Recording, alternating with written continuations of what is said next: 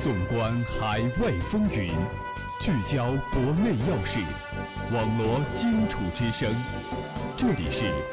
武昌理工学院广播台新闻动态。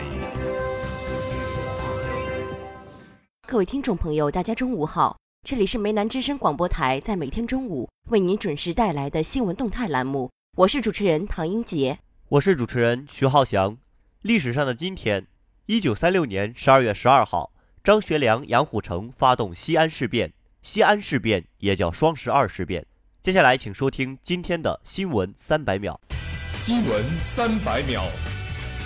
快速听世界。新华社北京十二月十一号电，中共中央总书记、国家主席、中央军委主席习近平近日作出重要指示，强调纠正四风不能止步，作风建设永远在路上。新华社北京十二月十号电。省部级干部学习贯彻习近平新时代中国特色社会主义思想和党的十九大精神第一期研讨班十号下午在中央党校结业。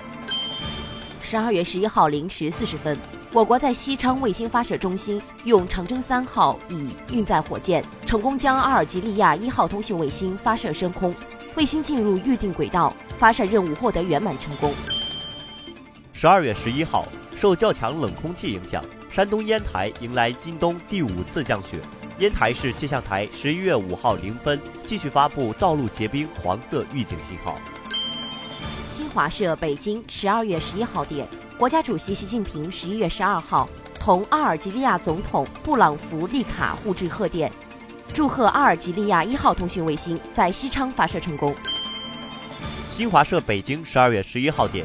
国家主席习近平十二月十一号。同阿尔及利亚总统布特弗利卡互致贺电，祝贺阿尔及利亚一号通讯卫星在西昌发射成功。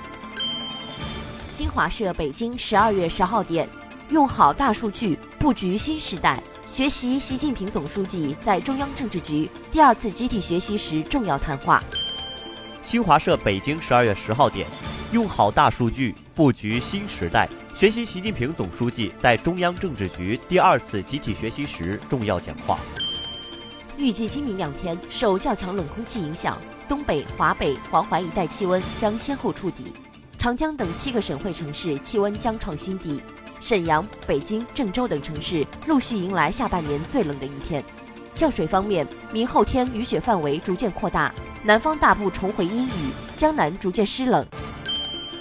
预计今明两天，受较强冷空气影响，东北、华北、黄淮一带气温将先后触底，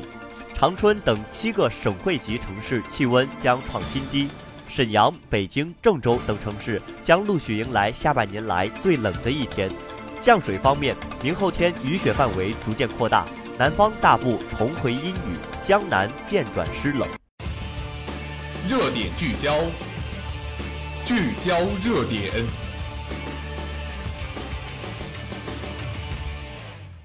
美国总统特朗普十二月六号承认耶路撒冷为以色列首都。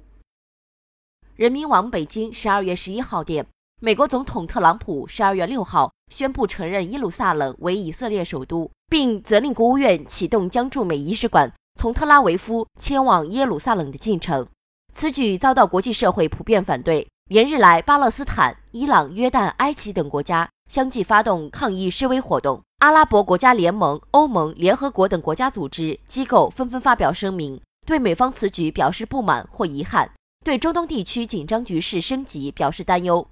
中东多国表示对美国的决定不能接受。巴勒斯坦官方表示坚决反对美国将驻仪使馆从特拉维夫迁至耶路撒冷的决定。这一决定将对中东地区乃至全世界的安全和稳定产生严重后果。埃及总统塞西警告。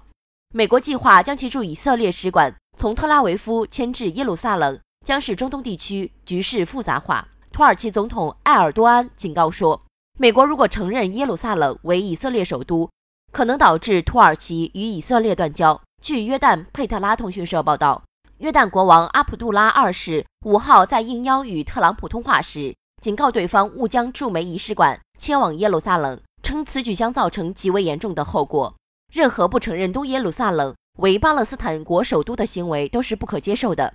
据叙通社六号援引叙利亚外交部消息说，叙政府对美国将使馆迁往耶路撒冷和承认耶路撒冷为以色列首都的决定表示强烈谴责，并警告美国政府及其地区盟友应对这一决定引发的严重后果承担责任。阿拉伯联盟称，美国的决定必须撤销。从特朗普六号宣布承认耶路撒冷为以色列首都至今，巴勒斯坦、约旦等国的街头示威仍在进行。阿拉伯国家联盟外交部长会议十号发表声明，谴责美国政府承认耶路撒冷为以色列首都的做法，认为美国政府的这项决定没有法律效力，违反国际法，从而必须撤销，并宣布美国失去作为巴以和解调解方的资格。会议中，巴勒斯坦宣布，巴勒斯坦国总统马哈茂德·阿巴斯将不会与定于本月中旬到访的美国副总统麦克·彭斯会面。埃及基督教和伊斯兰教会也宣布，不会在彭斯访埃时与他会面。接下来，让我们共同收听今天的国内新闻。新华社北京十二月十一号电，中共中央总书记、国家主席、中央军委主席习近平近日作出重要指示，强调，纠正四风不能止步，作风建设永远在路上。习近平是就新华社一篇“形式主义、官僚主义新表现值得警惕”的文章作出指示的。他指出，文章反映的情况看似新表现，实则老问题，再次表明四风问题具有顽固性、反复性，纠正四风不能止步，作风建设永远在路上。各部门、各地区都要摆摆表现，找找差距，抓住主要矛盾，特别是针对表态多、行动少、落实差等突出问题，拿出过硬措施，扎扎实实的改。各级领导干部要带头转变作风，身体力行，以上率下，形成头雁效应。在即将开展的“不忘初心、牢记使命”主题教育中，要力戒形式主义，以好的作风确保好的效果。新华社的文章反映。党的十八大以来，从制定和执行中央八项规定开始，全党上下纠正四风取得重大成效。但形式主义、官僚主义在一定程度上仍然存在，如一些领导干部调研走过场，搞形式主义，调研现场成了秀场；一些单位门好看、脸好看，就是事儿难办；一些地方注重打造领导可视范围内的项目工程，不怕群众不满意，就怕领导不注意。有些地方层层重复开会，用会议落实会议；部分地区写材料、制文件、机械照抄、出台制度决策，依葫芦画瓢。一些干部办事拖沓敷衍、懒政怠政，甚至有的干部知情不报、听之任之，态度漠然；有的干部说一套做一套，台上台下两个样。十二月九号，中共中央办公厅印发通知指出。习近平总书记的这一重要指示一针见血、切中时弊、内涵丰富、要求明确，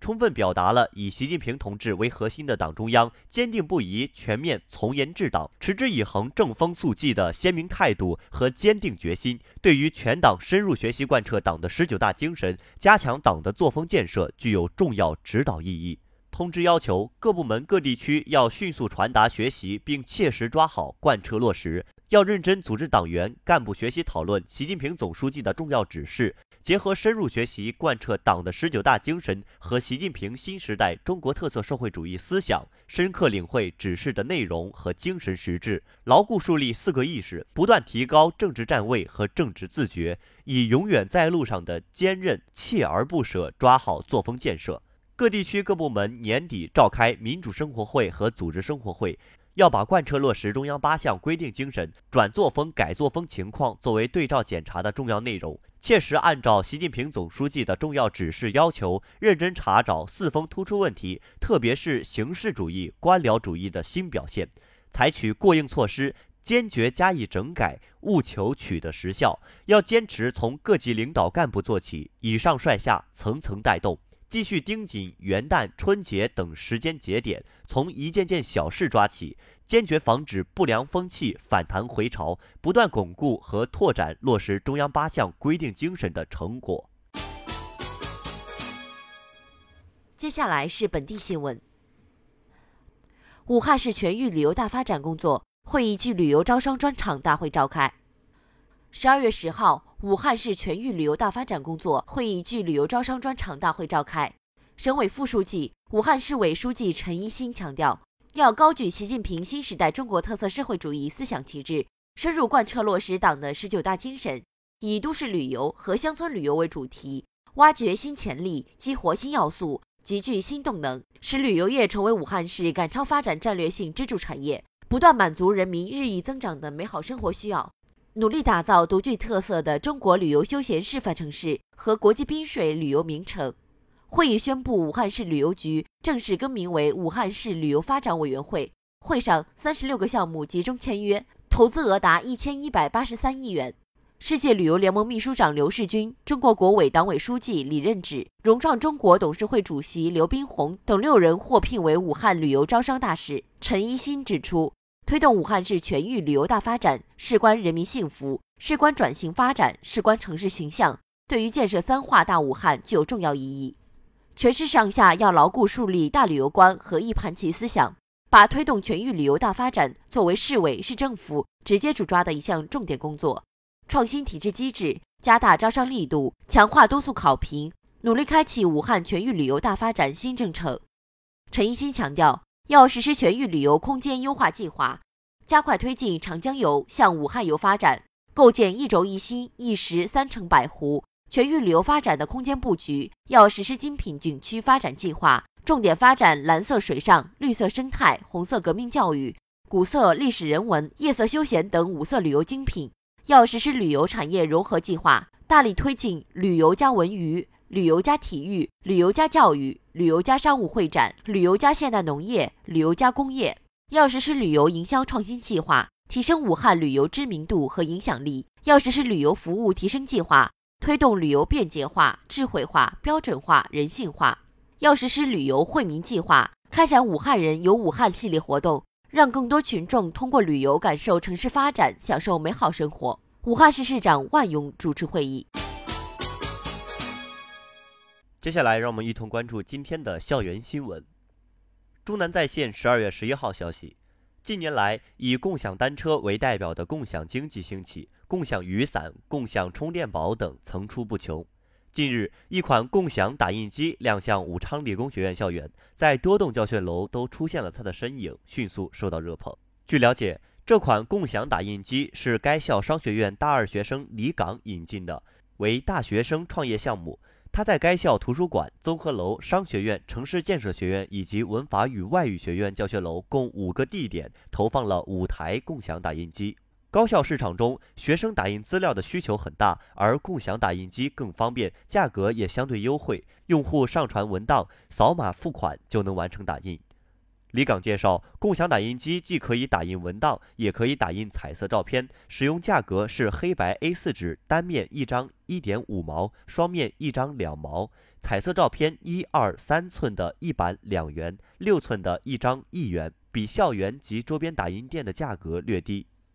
记者看到，这款共享打印机外形类似银行取号机，机器上标有详细的打印流程，包括上传文档或照片。提交订单、在线支付、云机扫码验证取件。据了解，该共享打印机支持多任务打印，文档快速打印每分钟四十页。照片机采用六色墨盒，色彩细腻，还原度高，扫码即可上传文档或照片。付款支付方式包括支付宝、微信等，彻底颠覆传统的打印模式。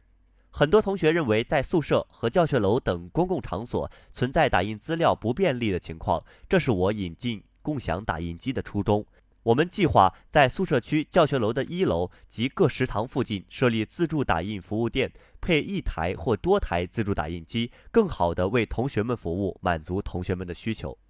新奇方便，还经常有优惠活动。提起使用多拉智能打印机的理由，不少学生这样说道：“共享打印机一经推出便受到热捧，目前打印时扫码后即可送一点二元，相当于初次使用可以免费打印。”该校大一学子陈子豪刚刚使用过这款打印机，打印了一些学习资料。他表示，打印的几页作业都没花钱，还有订书机来装订，感觉用起来既方便又贴心。节目的最后，让我们来共同关注武汉市今明两天的天气情况。今天是十二月十二号，周二，白天到夜间最高温度十二度，最低温度一度，多云。明天是十二月十三号，周三。白天到夜间最高温度七度，最低温度三度，多云。如果你想了解我们节目的更多内容，请关注梅南之声广播台官方微博、微信，互动群号是幺零八六二二六零五幺零八六二二六零五。以上就是本次节目的全部内容。